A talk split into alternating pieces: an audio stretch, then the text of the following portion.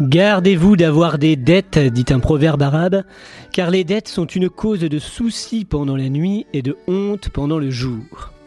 Le beau moment d'une dette, c'est quand on la paye, proclame le dicton russe, alors que pour les Français, qui paye ses dettes s'enrichit. La culture populaire regorge de sentences et de maximes nous rappelant l'importance économique mais surtout morale de régler ses ardoises. Une morale qui s'est particulièrement répandue au XIXe siècle avec l'avènement du capitalisme et véhiculée par plusieurs hommes de lettres. Un honnête homme s'acquitte toujours de sa dette, elle lui pèse, nous rappelait Victor Cherbuliez, un obscur académicien né en 1829 en Suisse. Ce n'est certainement pas un hasard. Une phrase qui lui avait peut-être été soufflée par son contemporain Henri-Frédéric Amiel, écrivain et philosophe suisse lui aussi, qui disait que payer sa dette est un devoir pour tout homme honnête. Un devoir pour l'emprunteur, certes, mais surtout un enjeu crucial pour le prêteur. Les bailleurs de fonds ne craignent rien tant que les mauvais payeurs, qui les priveraient non seulement du capital avancé, mais aussi des confortables revenus que leur assure le paiement des intérêts. C'est pourquoi, c'est bien connu, on ne prête qu'aux riches. Enfin presque, car des mauvais payeurs, il y en a, et pas toujours par manque de morale ou par malhonnêteté. En France, en 2022, on comptait 113 000 ménages surendettés, un chiffre en baisse depuis plusieurs années, même si le montant moyen de la dette de chaque ménage surendetté est, lui, en hausse. Le montant global de la dette des ménages surendettés est de 4,3 milliards d'euros. C'est beaucoup moins que l'endettement des entreprises, qui a fortement augmenté depuis la crise du Covid, au point de représenter aujourd'hui plus de 80% du produit intérieur brut, soit le niveau le plus élevé de la zone euro. Voilà pour la dette privée. Mais qu'en est-il de la dette publique, de celle de l'État dont on n'arrête pas de nous rebattre les oreilles? Je suis à la tête d'un État qui est en situation de faillite, prétendait le Premier ministre François Fillon en 2007. Où en est-on aujourd'hui? Croule-t-on sous la dette, comme on nous le répète souvent? Vit-on au-dessus de nos moyens? La dette publique s'établit en 2023 à plus de 3 000 milliards d'euros, soit 112% du produit intérieur brut. Est-ce que c'est grave? Sommes-nous tous ruinés? Est-ce qu'on va tous mourir? Certainement. Mais est-ce que cette dette pèse, comme on l'entend parfois, sur les épaules de nos enfants? Et est-ce qu'elle compromet leur avenir? Un bébé français doit 25 000 euros dès sa naissance, nous dit-on. Mais de quoi nous faire passer l'envie de faire des enfants? De quoi nous angoisser? Mais surtout, de quoi nous interroger? Comment allons-nous rembourser ces 25 000 euros? Qui va les payer? À quoi servent-ils? Et d'abord, question jamais posée, à qui les devons-nous? C'est vrai ça, l'État s'endette, mais auprès de qui? Toutes ces questions sont essentielles si on veut comprendre quelque chose à la dette publique, et il est essentiel d'y comprendre quelque chose, car le sujet est très souvent instrumentalisé pour nous expliquer que nous dépensons trop, que ça ne peut plus durer, et qu'il faut faire des économies et donc mener des politiques d'austérité, geler les salaires, diminuer les prestations sociales, privatiser les services publics, etc., etc. Nous sommes dans un pays riche, certes, mais très endetté, donc c'est comme s'il était en faillite, en crise, à cause de la dette. Sauf que ce qu'on appelle la crise de la dette, ce n'est pas quand on emprunte trop, c'est au contraire quand on n'emprunte plus parce qu'on ne veut pas nous prêter. Et pour l'instant au moins, ça ne semble pas être le cas. Alors, la dette publique, est-ce un épouvantail pour mieux nous impressionner ou un piège dont il faut se sortir? Pour y voir plus clair, le grain de son reçoit aujourd'hui Marc Chauvin, professeur d'économie, membre de la France Insoumise, et Claude Valnet, membre d'Attaque Puy-de-Dôme. On nous de rembourser la dette. Ce n'est pas une question morale. Ce n'est pas une question de ce prétendu honneur que de rembourser ou de ne pas rembourser. La dette ne peut pas être remboursée. La dette ne peut pas être remboursée parce que, d'abord, si nous ne payons pas, nos bailleurs de fonds ne mourront pas. Soyons-en sûrs. Par contre, si nous payons, c'est nous qui allons mourir. Soyons-en sûrs également. Soyons-en sûrs également. Nous ne pouvons pas rembourser la dette parce que nous n'avons pas de quoi payer. Nous ne pouvons pas rembourser la dette parce que nous ne sommes pas responsables de la dette. Nous ne pouvons pas accepter que l'on nous parle de mérite de ceux qui payent et de perte de confiance vis-à-vis de ceux qui ne paieraient pas. Nous devons au contraire reconnaître que les plus grands voleurs sont les plus riches. Les riches, ce sont ceux qui volent le fisc, les douanes et qui exploitent le peuple. ceux qui nous ont conduits à l'endettement ont joué comme dans un casino. Tant qu'ils gagnaient, il y avait plein de débats. Maintenant qu'ils ont perdu au jeu, ils nous exigent le remboursement. Et on parle de crise. Non. Ils ont joué, ils ont perdu. C'est la règle du jeu. La vie continue. La vie continue. La vie continue. La vie continue. Marc Jouvin et Claude Valnet, bonjour à tous les deux. Je voudrais qu'on commence euh, par donner euh, quelques définitions. Quand on parle de dette publique, de quoi est-ce qu'on parle exactement? C'est la dette euh, de qui? De l'État? Quelle est la différence entre la dette de l'État et la dette publique? Bah, la, différence, enfin, Claude Valnet. Si on entend par dette publique, ça comprend trois parties. la dette de l'État et des administrations centrales, tu, tu as parlé tout à l'heure d'environ 3100 milliards d'euros. Donc, il y a la dette de l'État et de l'administration centrale, environ 2600-2700 milliards. Il y a la dette des administrations publiques locales, c'est-à-dire communes, départements, régions. Et puis, il y a la dette des, administrations de sécurité sociale. Voilà, euh, les deux se partagent le reste. Euh, alors, l'administration de sécurité sociale, on entend par là hôpitaux, euh, retraite complémentaire, assurance chômage sécurité sociale. D'accord. Donc, oui, et, là, c'est important ce qui vient d'être mhm. dit parce que on fait souvent des comparaisons internationales. Mhm. Et nous, on a un pays qui a socialisé son régime de protection sociale.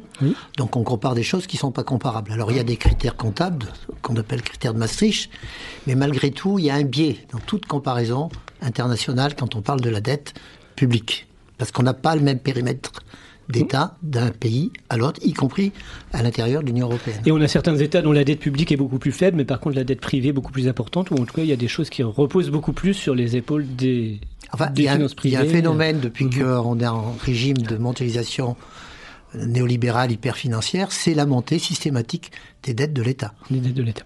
Euh, alors, quand on, discute dans, le débat public, pour les gens qui euh, sont un peu euh, novices en économie, on, fait parfois la confusion entre la, dette publique et le déficit public. Est-ce que vous pouvez nous expliquer le lien entre le déficit budgétaire de l'État et la dette publique? Oh, Ouais. Alors, bon, c'est pas très très compliqué. Hein. Mhm. tout le monde gère son budget familial et peut comprendre ce que c'est qu'un déficit. Si on a moins de ressources par rapport aux dépenses nécessaires, on se retrouve en déficit. Et quand on n'y arrive pas, ben, on fait appel aux emprunts. Et alors, sans rentrer trop loin dans la technique, mais là, après, il y a une question complexe qui est de dire quand est-ce que le déficit d'un État, c'est-à-dire le fait qu'il ait moins de ressources par rapport à ses besoins, quand est-ce que ce déficit est de nature structurelle ou conjoncturelle? Et là, on tombe sous le coût de l'analyse que fait l'Union européenne dans le cadre du traité du TSCG, là, du traité européen de, stabilité budgétaire. Et là, il y a des polémiques assez volumineuses au niveau des économistes. Et donc, ça, c'est le déficit. Et comment est-ce qu'on le finance? Par le recours à, l'emprunt. Et puis, dernière chose que je voudrais dire, euh, quand on gère une nation, quand on gère un État, on part d'abord des besoins, et ensuite on essaye de trouver les ressources depuis que, si on fait l'analyse depuis pas mal d'années, les besoins, euh, étant donné que la population augmente, déjà, les besoins ne peuvent pas diminuer.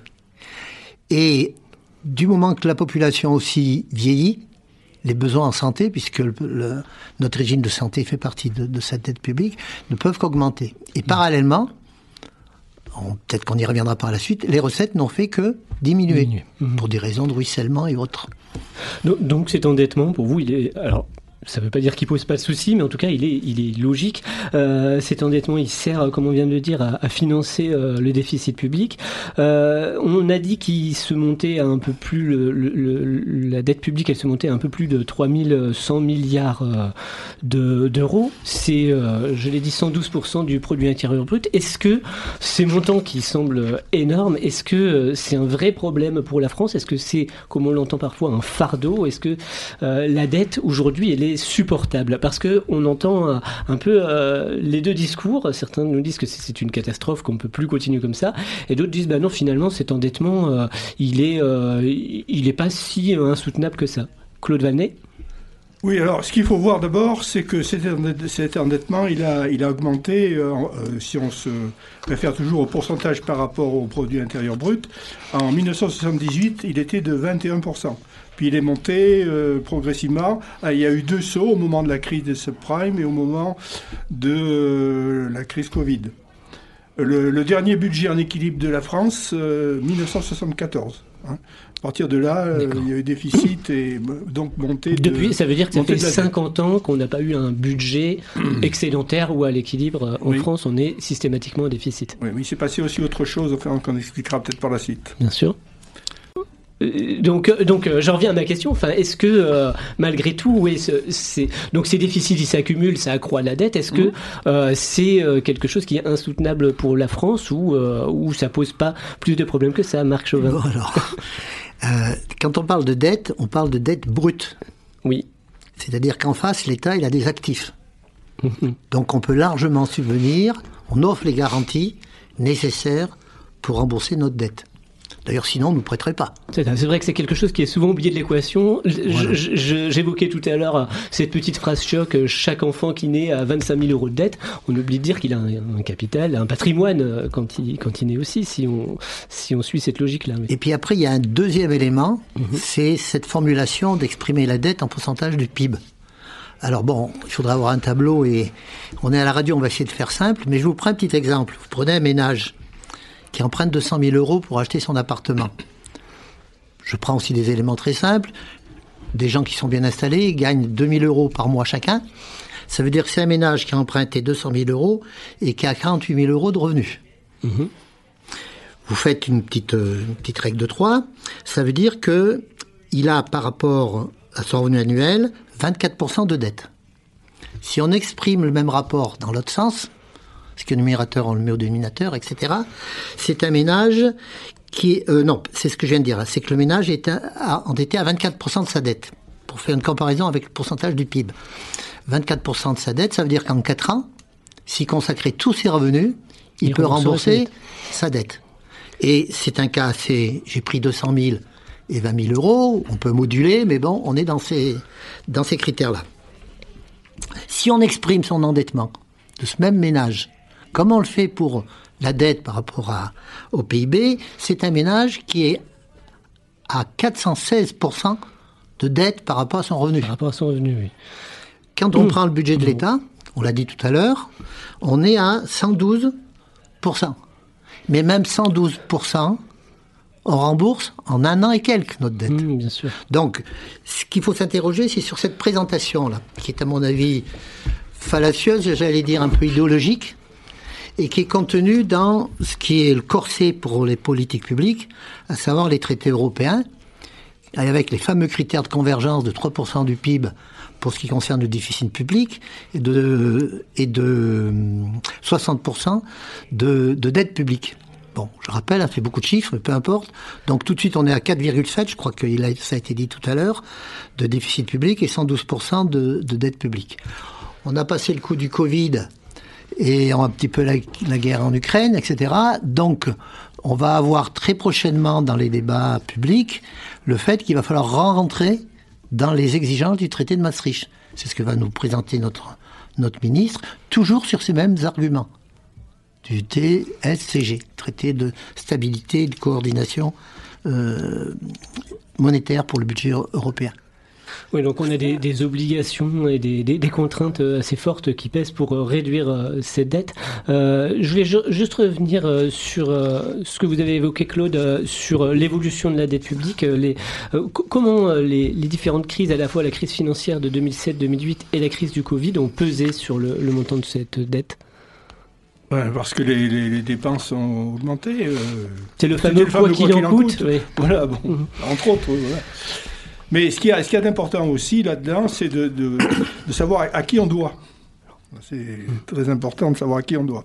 Alors il faut savoir que euh, pour ce qui concerne la dette publique de, l'État, euh, donc il y a des émissions d'obligations. C'est géré par une institution qui s'appelle l'agence France Trésor qui a été créée en 2001, qui comprend une cinquantaine de personnes. Cette agence France Trésor émet des obligations Euh, ils appellent ça des OAT, obligations assimilables du Trésor.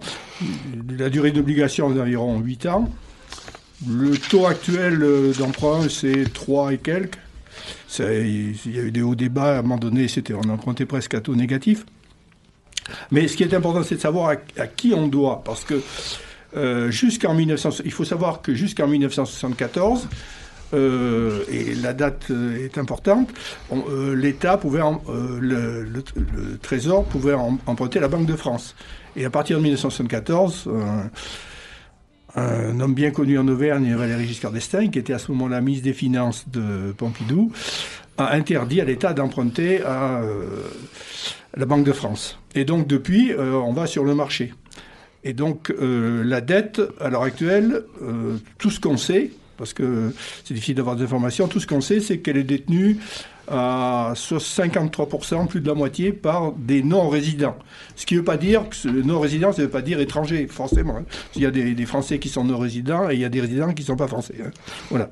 Alors parmi, euh, pour ce qui est des, résidents, ben, c'est euh, compagnies d'assurance, banques, etc. Ce sont des institutions financières qui achètent des obligations, des titres de la dette française et qui, euh, qui peuvent éventuellement euh, spéculer dessus. On va revenir dessus. et tout de suite. surtout faire pression sur l'État, c'est ça le truc important.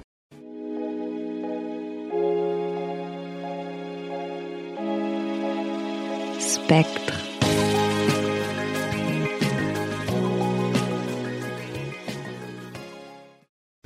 Vous êtes bien sur Radio Arverne à l'écoute du Grain de Son, l'émission d'Attaque puis Dôme. Nous sommes avec euh, Marc Chauvin, professeur euh, d'économie, membre de la France Insoumise, et avec Claude Valnet, membre d'Attaque puis Dôme, pour parler aujourd'hui de la dette publique. Alors, Marc, Claude, euh, pourquoi est-ce que on s'endette? Pourquoi est-ce que les institutions publiques s'endettent? On l'a dit, c'est pour financer le déficit, mais plus globalement, quel est les, principales dépenses, c'est quoi? C'est les dépenses à caractère social? Ben, Si on prend en termes budgétaires, le budget de la, de la Sécu, on va le dire comme ça, est supérieur au budget de l'État. Mhm. Donc, euh, alors, il faut revenir un petit peu en arrière, c'est-à-dire que le financement du budget de l'État, c'est par l'impôt. Le financement de la sécurité sociale, au sens large, c'est par la cotisation. Et dans les causes de, une des causes de, le, de l'emballement de la dette, c'est que ça revient à analyser le partage de la valeur ajoutée. Alors ça, ça peut être très technique, mais euh, la cotisation sociale, dans la formation du résultat, elle est tout de suite calculée en même temps qu'on distribue le salaire. Alors que l'impôt, il est prélevé une fois qu'on a absolument tout payé, y compris les amortissements.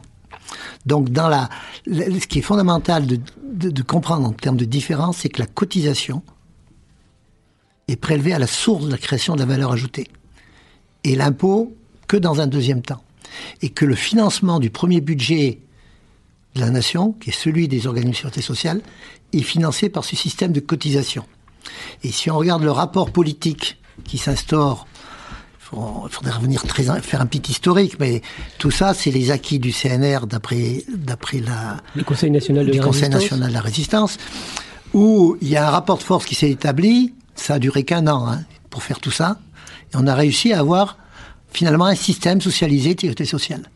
Et on n'a pas le temps ici, mais si on faisait l'historique de la remise en cause systématique, inlassable, continuellement, de ce système de cotisation de sécurité sociale.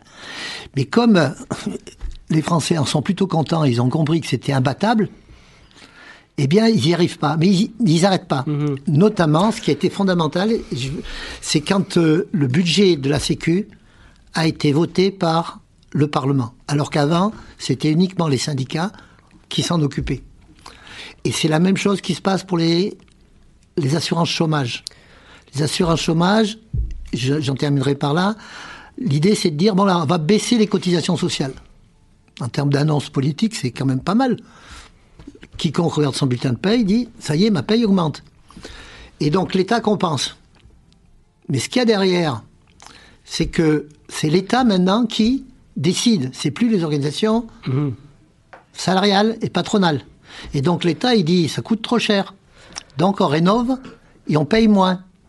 Il y a une logique, il, y a, c'est implacable dans la logique de destruction de ce système. Alors, il y a une question de répartition, comme vous dites, de, de la richesse produite. Il y a aussi, euh, puisqu'on a dit que la dette servait euh, essentiellement à financer le déficit, de la notion de déficit, il y a une question de, d'écart entre les dépenses qui sont, qui sont élevées, mais aussi euh, entre les dépenses pardon, et les recettes.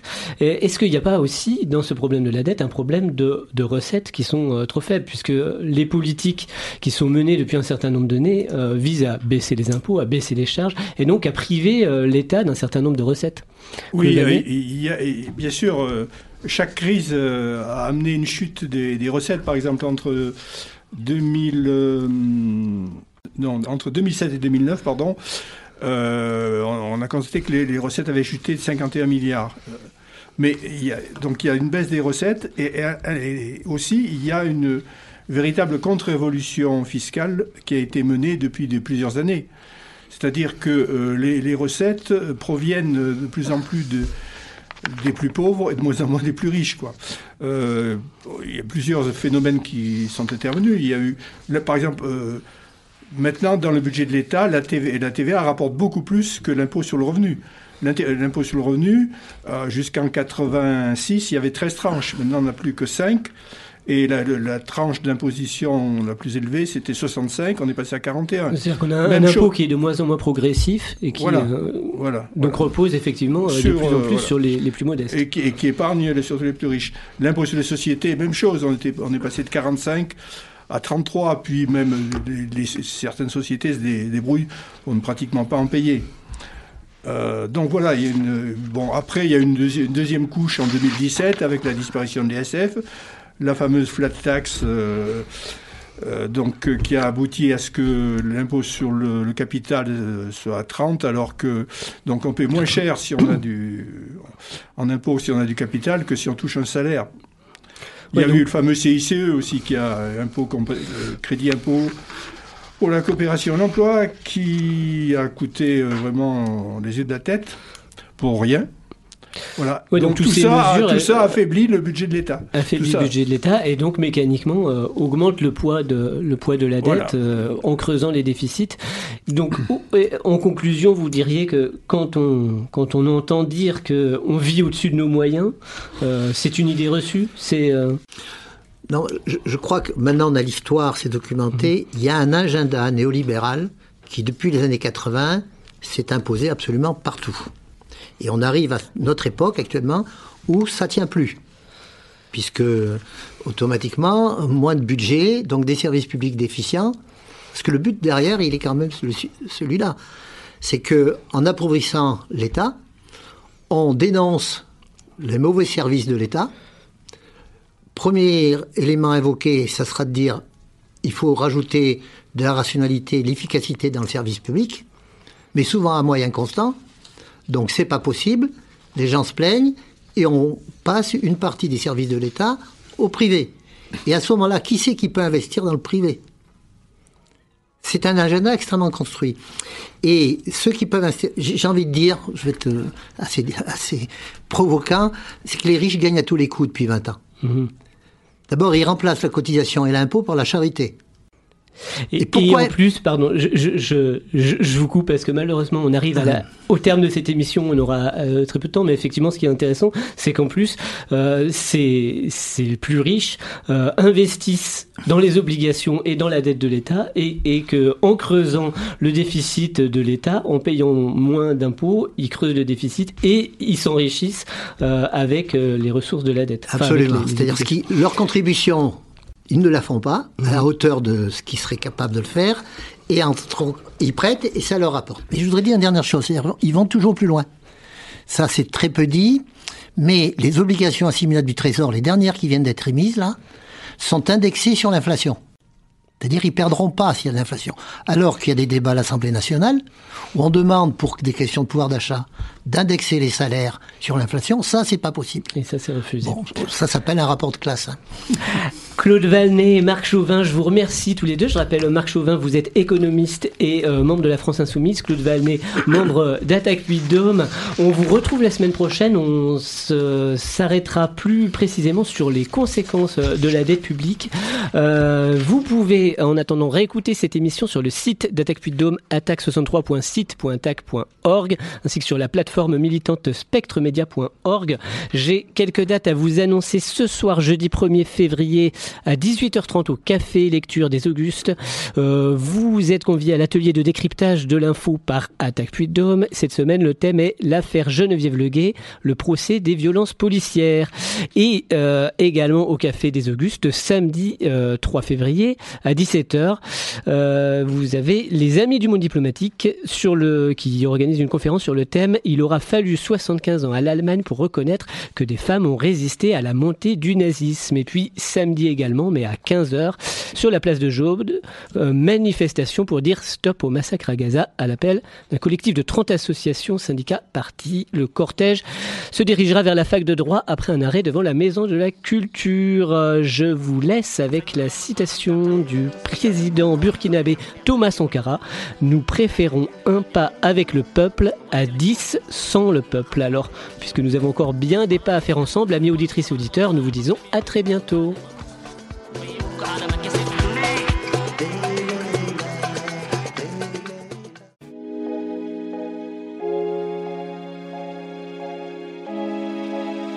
Spectre.